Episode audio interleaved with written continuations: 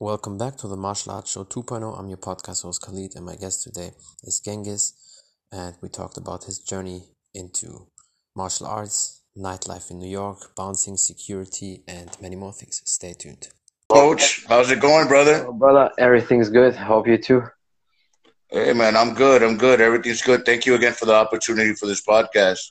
Awesome. And to the audience, I'm a I'm a big fan of Coach Khalid, Taekwondo artist brother, you're crushing it with the podcast, and you're doing very appreciate good with the martial arts contributions, man. I appreciate you, brother. Definitely coming from a man like you who's also a great martial artist and experienced that. It's definitely a big honor. I appreciate you for uh, you know taking the time and with all the circumstances we have, but you know we still have to push no matter what happens. And I would say we can just start. Uh, tell people who you are and a little bit about your background. All right. Well, my name is Gengis Polanco. I live in New York City. I'm a martial artist and I'm a security expert. I did uh, bouncer work as a as a security in clubs. Now I do corporate security. And um, mm-hmm. born and raised in the streets of New York, I know a thing or two about martial arts. You know. yeah, definitely. That, that's a lot of experience. And um, yeah, how did you uh, get into martial arts? Because, like you said, growing up in New York, living there is definitely not an easy place. So, um, how did that happen? Well, um, my mom, God rest her soul, she passed away. She mm-hmm. was a big fan of Bruce Lee and Van Damme and Chuck mm-hmm. Norris. She loved the martial arts, and uh, she wanted that for me uh, for discipline because yeah. you know I was a wild kid when I was growing up, and I was being bullied in school. So she wanted me to have activities. So she put mm-hmm. me into martial arts. I never liked it honestly. I just watched it on TV because I was a big fan of the movies. Yeah. But then I started I started getting into it and um, thank God that she gave me that opportunity to train because, you know, martial arts gives you the discipline to overcome obstacles in life. And um, yeah. she passed away five years ago. And if it wasn't because of the martial arts coach, I wouldn't be here today, man. You know, you got to be mentally right to go yeah. forward in life. Definitely, that's that's true, and I, I see you definitely live that all the time. And so, when you started with martial arts, um, did you, you know, train for martial arts in, in general for you know the, the fun aspect being fit or was it more self-defense? Because especially growing up in new york like we already said is definitely tough and you need to be ready. Well um it was for the self-defense aspect because you know there's a, a difference between self-defense and self-protection. So my mother started me off with um, itf taekwondo the mm-hmm. old school taekwondo. So you know when you're younger you burn a lot of energy and you're able to use your legs and your arms well so I started off with the Taekwondo. And then as I got older, since my first job is uh, security, and I've done security for over 20 years, you know, you need to know more hand to hand combat, close quarter combat. So yeah. I got more into the Aikido and the Wing Chun because you need to fight. Well, I won't say fight. Um, altercations happen in a mm. space as small as an elevator. So yeah. you need to be ready for that. I mean, the kicks look good and all, coach, but you know, that stuff only works in the movies. You yeah. can't really pull out those big kicks out in the street. You're gonna get hurt. You know what I mean? yeah, yeah. And I mean, you know, the kicks definitely uh, work even on the street, but if you need space. But if it's like you said, in a closed area, if it's an elevator or if it's you know very tight space in a car or close to toilet in a nightclub, whatever, then it's definitely not easy, yes. right? Yeah, no, it's not. And um, you, as a Taekwondo expert, and you have experience in Muay Thai, I could tell you personally from experience, the only kick that works very well on the street is the back kick or the spinning back kick because you kick yeah. your opponent and run away and go home. That's a yeah. very effective kick because you know it's very unpredictable. Definitely, and most people can't do the spinning kick. I mean, the high kicks and everything work, but the thing is with the high kicks, and I mean, I always have the stretch jeans because I'm always a little bit crazy like that. You need to be ready because even though you have yes. great flexibility and you can kick good, but if you have tight pants, it's hard to get up quick. And uh, yes. you know, it's also distancing. So if you have, if you have space and if you're a very experienced kicker, you can definitely kick and it works. But most people, they're not really good at kicks, so definitely do other things. But before we dive more in all these details, brother, how did you get into you know security, being a bouncer, and the nightlife? Did you feel like it was predestinated for you because you live in New York, or how did you get in that work? Well, it's a funny story. When I grew up, I saw this movie with Patrick Swayze called Roadhouse. You know, he played a Mhm. bouncer, a security in a club. Yeah. yeah. So I joked with my mom. I said, "Mom, when I grow up, I want to do that. I want to protect people from, you know, people that misbehave in bars and clubs." She she she was like, "No, you're gonna get a regular job."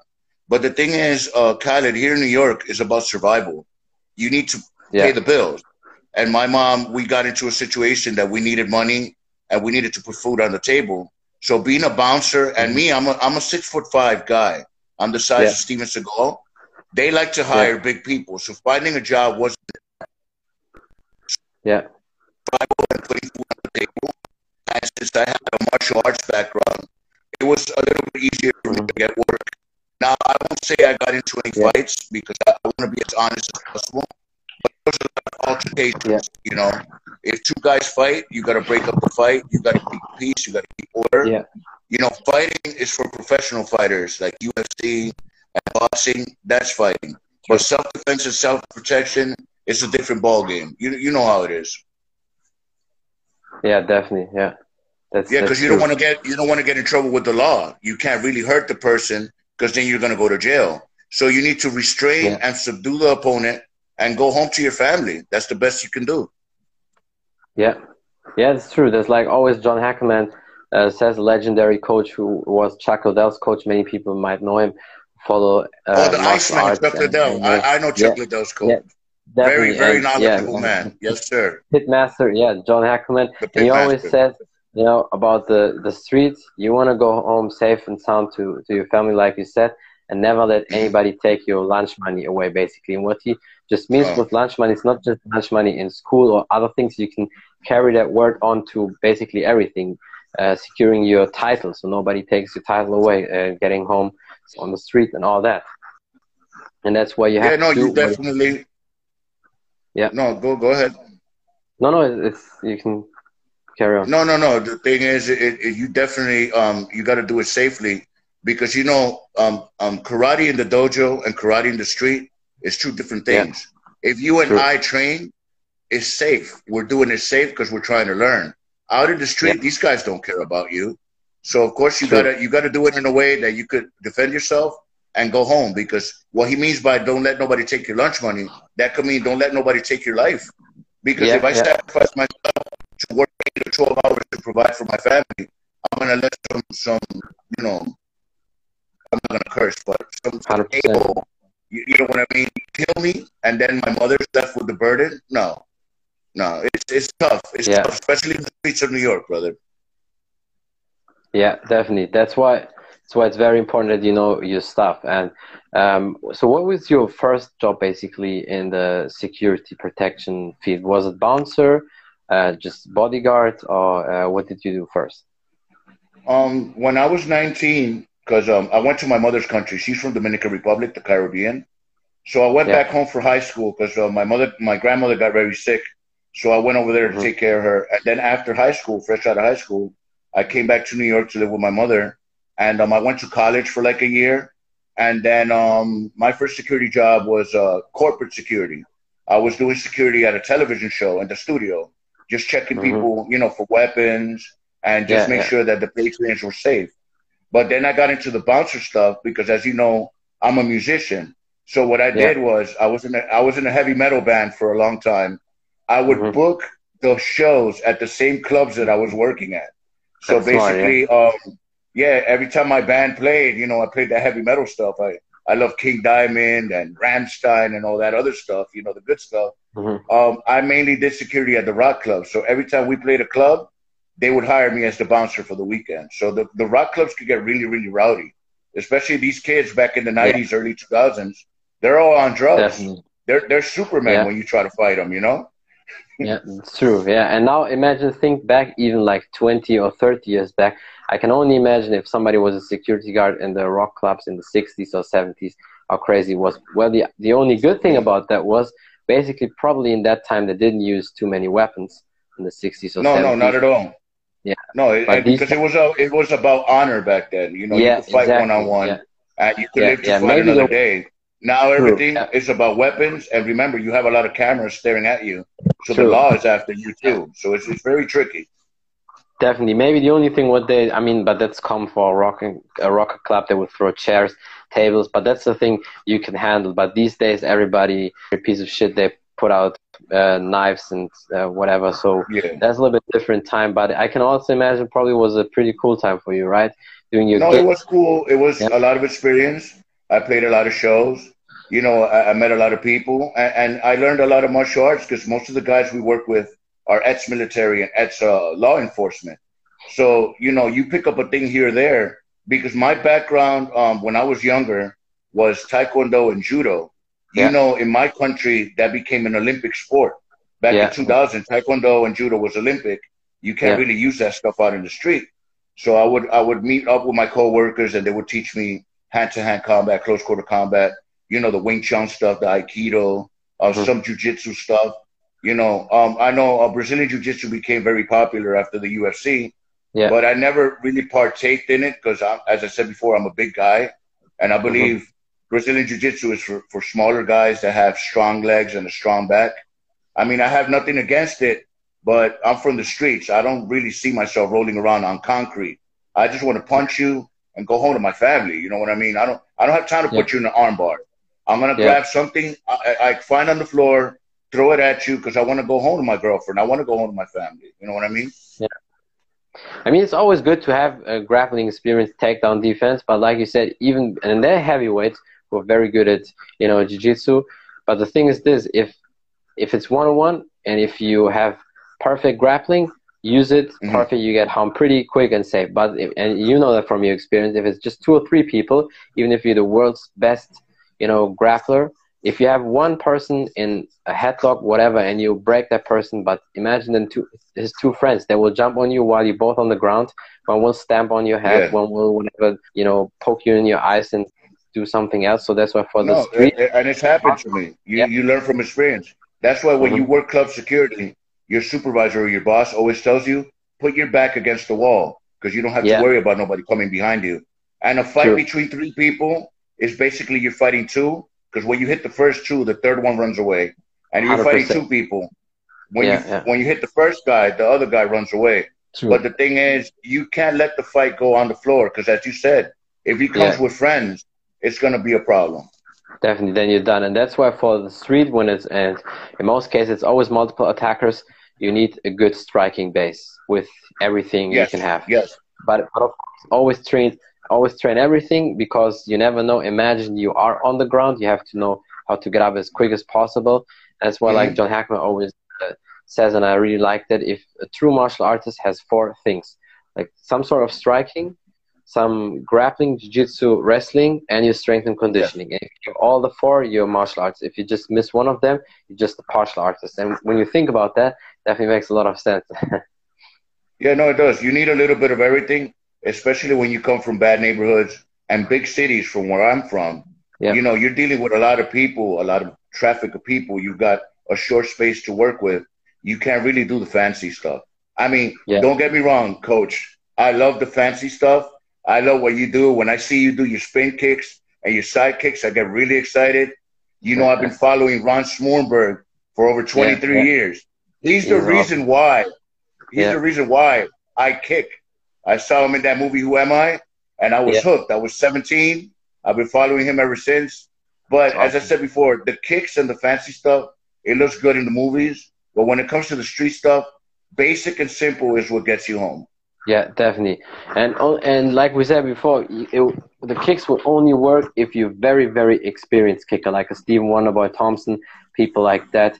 Only then, and most people don't have perfect kicks, and only if your kicks are perfect or close to perfect, then it works. And of course, you need the space. As soon as, as it's closed it's different. But I'm always a believer of having as many tools as possible still in the toolbox because you never know. Yes. You might uh, one day you might throw knee, elbow, whatever. It's always better than just have two good hands and the rest is you know missing and that's why the better you train the more tools you have i feel always i'm better off with that Yeah, no, that's why I decided to be a little bit more versatile. Like I, I, I retired from the bouncer work because um, Yeah. it started getting more dangerous and the money wasn't the same. So I needed more Yeah. of a steady paycheck. So now I do corporate security. I'm basically in the lobby like uh, reception. You know, I take care of the patrons. And now I could use my other tool, which is verbal resolution. I don't have to use violence. But yeah. I still, well, I can't train now because you know I'm very sick. I lost my yeah. strength on my right arm, and I have high blood pressure issues. I don't know when I'm going to be able to train again. So now what I'm doing is I'm training my mind with meditation. But um, before I got sick, I was doing the Wing Chun stuff because it's more close quarter combat. And I found a grandmaster. His name is Grandmaster Tony Watts. You see me promote him here on the Instagram. Mm-hmm. You know, he, he learned directly from somebody that trained with Ip Man. And he's a military man and um, he, he's from the streets as well. So um, what I learned from him is you got to learn something practical because out there in the street, coach, nobody's punching your belt. They're punching your face. That's you know, yeah. the street thug does not care what martial arts you know. They know about killing your ass. That's yeah. what they know. And if you don't have experience in protecting yourself and coming home to your family, then if you can apply practically what you've learned in the dojo, then you're not a martial artist. Yeah, it's true. No, that's always true. And even with guys, the legends like John Hackleman, all these uh, great coaches say wherever you know you practice in the dojo, it has to work on the street. And one good indicator is always is always the UFC. What he always says: everything that's working in the UFC will work on the street. Plus, add eye pokes, punching on the throat, ears, and of course weapons, and then you should be fine. But you need to train under pressure, like you always did, and you know.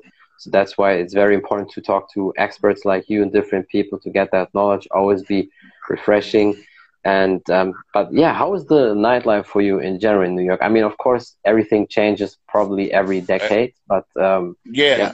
I, I would agree. You know, um, as I told you before, I'm going to be 41 years old next month, God willing. you know, I'm yeah. trying to make it, Coach. I'm trying to make it. I know you will. but it's all in God's hands. But yeah. every 10 years, you're, you're correct. Every 10 years, the nightlife changes here in New York City because, you know, for some reason, everything bad that happens in the world starts here first yeah. the pandemic, 9/11, uh, blackouts, uh, everything. We get it first, and then the rest of the world gets it, right? Um, I, the the area that I've worked for many years is called Times Square. That's where the ball drops on New Year's Eve. Yeah. And I've seen a big change every 10 years. You're dealing with different people.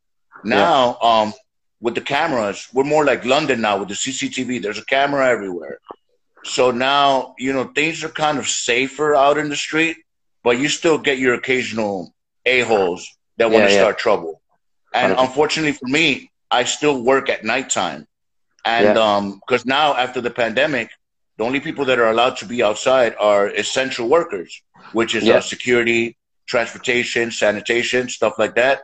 Mm-hmm. Now the city started opening up maybe like three weeks ago, and it's becoming a mess because you have too many people that have been locked up in their house for the past year, yeah, running wild. Yeah. Yeah. Like I went to the movie theater um last week to see the Black Widow movie. Yeah. A coach. I went to see this movie at nine in the morning, opening day, and it was packed. We're lucky we got a seat. My coworker yeah. and I went, and we couldn't even get a seat because people are hungry to go outside. Course, and yeah. now with the heat, everybody's going crazy, yeah. coach. Everybody's doing stupid things. And here we had a, a holiday, Independence Day, Fourth of July. Yeah, yeah.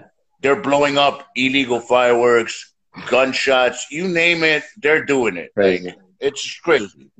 Yeah, yeah, definitely. That that's that's very true what you say.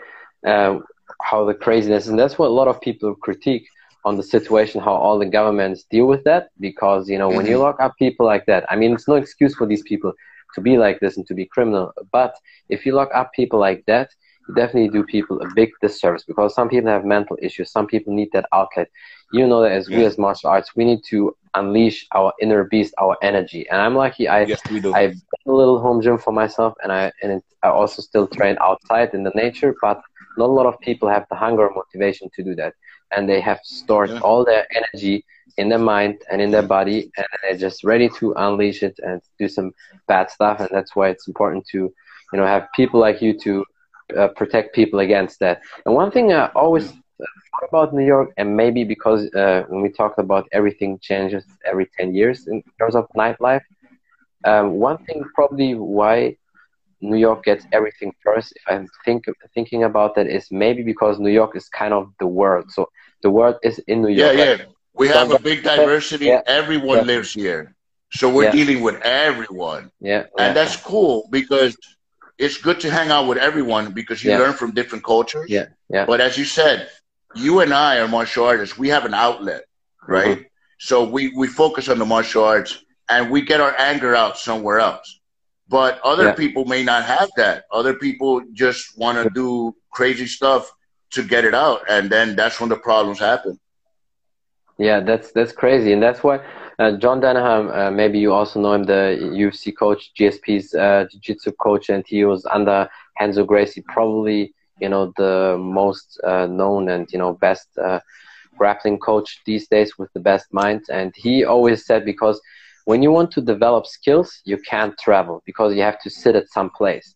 And he came from. New Zealand when he studied, when he did his philosophy degree, because he was a teacher and then also bouncer in New York, like you and he's 54 so and he came in the time when jiu-jitsu uh, popped up in 94 he started and then he thought about because he loves traveling but at the same time when you want to learn skills the traveling will destroy it because you can't you know travel to thailand china germany france whatever because you the skills will not sit in your system then he thought about okay maybe new york because there's the saying the world comes to new york and, and Yes. like you know in new york there's basically every country every culture You have a big diversity here. And remember, you live in Germany. Every country has different laws.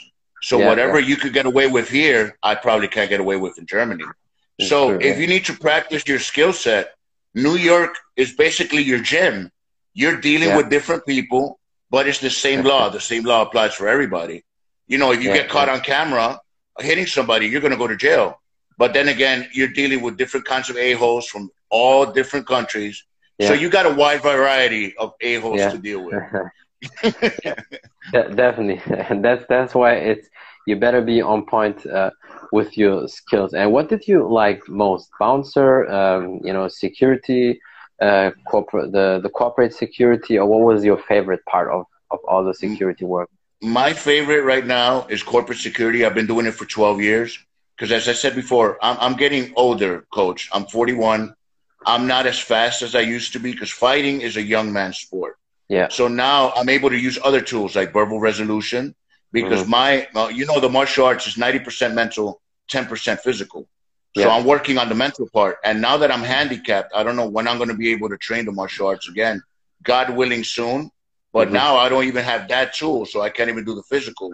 So now Yeah. we got to work on the mental part, you know. Yeah. Um, I love the corporate security because you you are dealing with the diversity of people, but now you're talking.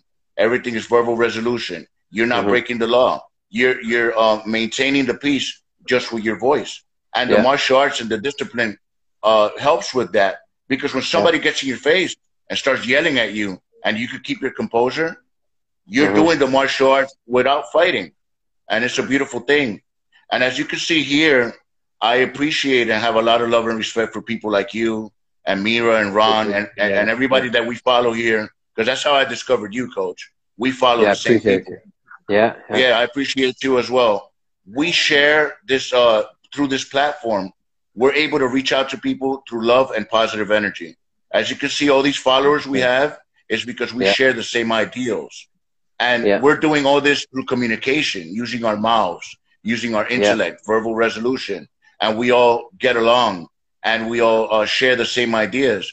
So if you bring that out to the real world, I think it's a beautiful thing because the way we change the world, coach, is one random act of kindness every day. yeah We could change the world. No matter how evil people come to you, you treat them with some good, yeah you'll get good back. Now, if they get physical with you, you have every right to defend your life. True. Hundred percent. Yeah, and that's speaking from a expert like you. Let me ask you one thing, because you said obviously now you just train your mind because you you're handicapped, but because you're a security uh, person, you probably have a license for weapons, right? So you could use a weapon. You Um, no, uh, unfortunately, coach, here in the city of New York, you know that all the major banks are here in New York City. Fort Knox, Yeah, yeah. Bank of Osaka, the Yeah, Bank of Germany. It's Mhm. very hard to get a gun here in the city Oh, because okay. we live in a big city. Unless you live in the countryside or you Okay. own a business, you're not getting a gun.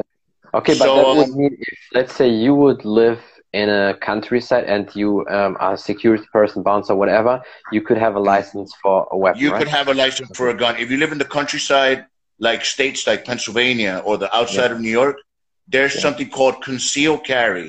Mm-hmm. You could carry a weapon with you, yeah. but you have to get the license for that. You have to run it through the law enforcement. Mm-hmm. But here in the city, I, I don't like firearms. I'm scared of firearms.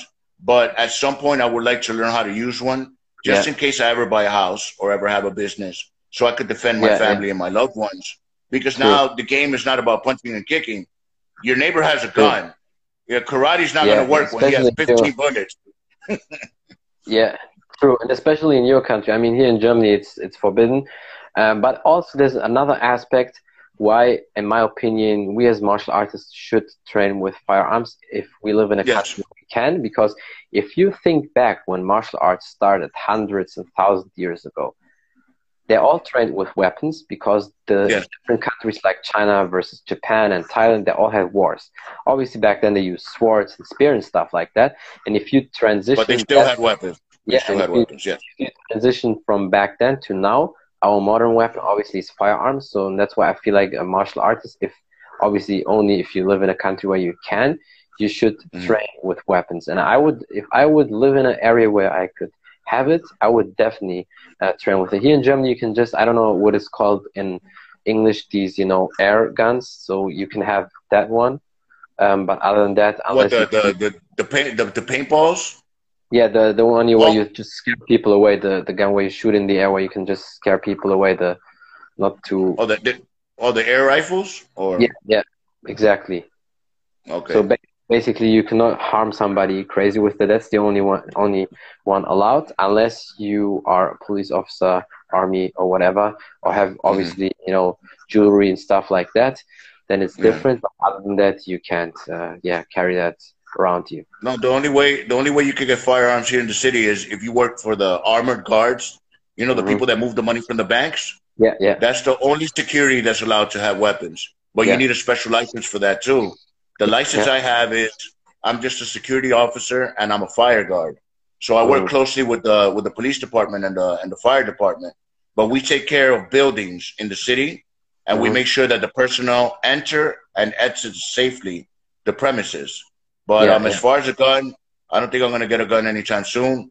And yeah. in order for me to do that, my arm needs to get better. As I said before, I have no strength on my right arm. So yeah. I'm a right-handed person. I need I need my right hand to shoot. yeah. Did you think about maybe getting stem cells because maybe that that might help to get some um, power in the in the nerves activated? Well, what I tried was I tried the acupuncture. Um, the acupuncture helps you get rid of toxins in the body, but it doesn't help mm-hmm. you gain your range of motion. As you can see, I don't know if you can see. Yeah. Look. Yeah. I, I can not raise my yeah. arm more than yeah. that. I lost my range of motion, but it might be a side effect to the blood pressure medication that I'm taking. I yeah, really don't know because, um, because yeah, yeah, because I'm yeah, taking three different medications for that. Mm-hmm. Yeah. No, and the, the thing is, um, uh, here in New York or in the United States, uh, you have something called health insurance.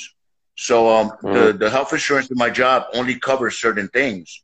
Like um, if I need yeah. to get an MRI on my shoulder, that has to be out of pocket cash, and um, mm-hmm. physical therapy has to be out of pocket cash. And mm, uh, you yeah. know, I live in an expensive city, so you know, most of my money goes towards the rent, food, and survival. Yeah. So the, the, health really takes uh, last place here. You know. That's true. That's a big problem. That's a big difference between us here in Europe and you guys. Yes. But in, in terms of stem cells, because I heard also in some areas it's not even uh, legal to get stem cells. That's why a lot of Americans that travel to Panama and stuff like that. And even Dana White, the UFC president, when he, when back then he had some issues with his ear, and then there was an event in Sweden, and after that UFC event, he flew to Germany because in Germany it's legal to get stem cells. So if nothing is really working, then maybe we maybe we need to set up something for the future so you, you can come here and then I will try to organize that for you. Because in Germany, yeah, no, because I had I had that yeah. same conversation with Ava Sanderson. I'm friends with her too, the girl from Denmark. Yeah. Uh, she had injured her Achilles tendon last year, uh-huh. and she was telling me how countries like Denmark and Germany, yeah. the yeah. um the health the, the health plans over there are much better because the doctors take better care of you. Here in America, if you drop dead, they don't really care. You just they just want your money. That's, That's basically true, it. Yeah, yeah, it's true. You're, I mean, you're on your own over here. It's true. Yeah, I mean, don't get me wrong. In Germany, you definitely have to pay at least a bit for the stem cells. That that's for sure. I know that. But all the rest, the treatment and physical therapy and stuff like that, you will definitely get it here. So there's definitely something to organize. If you maybe would work a year here, also do some security stuff, then you're already insured with that and you can already get the, the physical therapy. There's a, a lot of ways here. That's a good thing about that. But I still see, I mean, that's why you deserve a lot of respect because you still push a lot. You try to do everything possible, help the martial arts community a lot, and it's, it's just amazing. And before we close it up with the podcast, what do you like in general for you personally about New York and the nightlife in New York and about yeah about your job? Well, the thing is, um, the job. You know, I, have been able to meet a lot of friends, a lot of a lot of people that I can call family, but mm-hmm. also as a way of, of survival. I can pay my bills, you know, take care of my family and take care of the stuff. And what I like about New York, even though they call it the city of evil and the concrete jungle, there's something about this city that it's like the mafia. It just keeps pulling you back in. I've tried moving out of here, and I don't feel comfortable anywhere else because it's just the noise and the yeah. energy and the people. And as we said before, the diversity of people that you deal with here. Mm-hmm. Let's say someone like me that can't travel very often. If I want to meet somebody from Germany, somebody from Japan, everybody's here. Yeah. So you That's get to interact with different cultures. You don't really need to travel. You just need to travel through New York. Yeah. Awesome. Yeah, no, but I need to I need to travel definitely to come and see you because I have a lot of friends overseas. Brother. I'm gonna yeah. be I'm gonna be spending a lot of money on plane tickets. yeah, yeah. Probably for me it's the same because whenever I do my podcast and especially with all the martial arts legends, like they all tell me, um, you know, you should come train with me, Ray Thompson, the Wonder Boy's dad, John Hackleman, and I also want to train with Rutten, and he's in Thousand Oaks in California. I think it's Orange, California, also. So all these places mm-hmm. in this awesome. I feel like we're on the same track when it comes to that. And yeah, brother, is there anything else you want to say? Maybe some last advices or something you want to promote? Oh no! As I said before, when it comes to promoting, I like to promote you guys because you guys uh, spread the love and positive energy, and this yeah. platform has given me the opportunity. As you can see, I became your fan, and now we're friends. And now, yeah. um, as I, as I was telling my other people here in New York, now that I can't practice the martial arts, I live vicariously through you, through Mira, through Ron, yeah. through Grandmaster yeah. Watts. So you guys, and sorry that I'm going to be tearing, you mm-hmm. guys mm. keep me alive, coach. You yeah. guys keep me alive. I, I can't do it physically, but because of you guys, I'm still here. And words cannot describe how much I thank you and everyone else I follow. Because even though mm. I can't practice it physically, mentally and spiritually, you guys are there. with me and I'm with you. And to the very last breath of my body, you will always have my support, coach. I can guarantee that. 100%. I appreciate you, brother, and you definitely have mine always, and I appreciate you a lot. It's definitely it definitely means a lot to me, and I'm pretty sure for the whole martial arts community, because what you've been through and do everything is is just incredible. And you're true warrior, true martial arts, because other people would have way you know long before giving up, and you don't. And uh, I, I know one I don't give up, coach. Will be there. I don't give up, coach. I can guarantee that. Uh, the, the world is too beautiful. There's so much True, to see yeah. for me to give up. And I still have yeah, to be yeah. alive long enough to meet you guys. So I'm still going to be around for a very long time. Yeah, I hope so too. And I'm pretty sure if God will, that's, that's awesome. I appreciate you a lot for taking the time, brother, with all the circumstances we both have. But it was awesome. And I hope to, you know, talk to you many more times and meet you and do all the great things. And Anytime you want, brother. God bless you, my brother. Stay safe out there. I'll talk to you again soon. Thank you for the opportunity, brother. Anytime, brother. That's it from the Martial Arts Show 2.0. I'm your podcast host Khalid, and my guest today was Gengis, and we talked about his journey into martial arts, living in New York, nightlife in New York, bouncing, security, and many more things. Thank you for watching. Thank you for listening. Don't forget to follow him on Instagram. And if you want to know more about the podcast on all available platforms such as Spotify and iTunes, just type in the Martial Arts Show 2.0 and you will find it. And yeah, thank you for the support and all the love. Until next time, bye everybody.